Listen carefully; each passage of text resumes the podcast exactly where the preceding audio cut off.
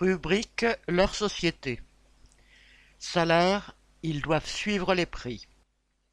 Le patronat se targue d'avoir augmenté les salaires des travailleurs du privé de 5,8%, entre guillemets, soit exactement l'inflation, selon les mots de l'ancien président du MEDEF, Geoffroy Roux Bézieux, le 4 juillet. Une manière mensongère de présenter la réalité. Pour confirmer ces dires, le patronat s'appuie sur l'URSSAF qui avance la même augmentation de la masse salariale dans le pays de 5,8% pour 2022. Cependant, selon une étude du ministère du Travail publiée par la DARES le 4 août, l'indice du salaire mensuel de base, le salaire brut hors prime et hors heures supplémentaires, de l'ensemble des salariés a progressé sur un an de 4,6%. Quoi qu'il en soit, ces chiffres de, de l'URSSAF ou de la DARES ne sont que des moyennes. On ne se nourrit pas de moyennes.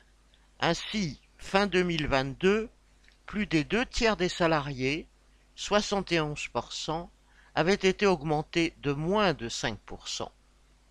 Le point de comparaison du patronat et du gouvernement est le chiffre de l'inflation, une autre moyenne, et des plus discutables. Ainsi, le prix du matériel informatique a tendance à faire baisser cette moyenne. L'augmentation des prix alimentaires, qui impacte directement et largement le budget des travailleurs, est au moins deux fois plus élevée que l'inflation officielle. Et que dire des carburants? Les patrons, qui ont tout pouvoir dans l'entreprise, essaient de faire croire aux travailleurs qu'ils font le mieux qu'ils peuvent. Mais si, dans les grandes entreprises, les salaires ont augmenté parfois de 6%, c'est sous l'effet de la mobilisation des travailleurs ou pour l'éviter, comme à Dassault et à Thalès où les salariés avaient fait grève en 2022. Mais dans nombre d'entreprises, les augmentations ont été bien inférieures.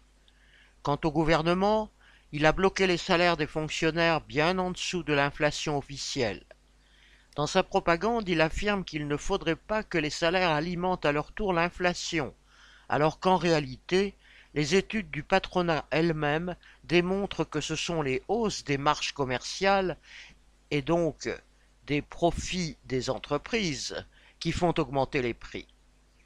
Pour répondre au mécontentement des salariés, les patrons lâchent parfois quelques primes défiscalisées, comme la prime de partage de la valeur, des primes ponctuelles et pas garanties. Cela ne peut pas suffire. Les salaires devraient permettre à tous de vivre dignement. Pour cela, il faudra que les travailleurs imposent l'indexation des salaires sur les prix, ce que les travailleurs peuvent vérifier eux-mêmes en faisant leurs courses. Cela ne sera possible qu'en retirant au patronat son pouvoir et en instaurant un véritable contrôle des travailleurs sur les entreprises. Serge Benham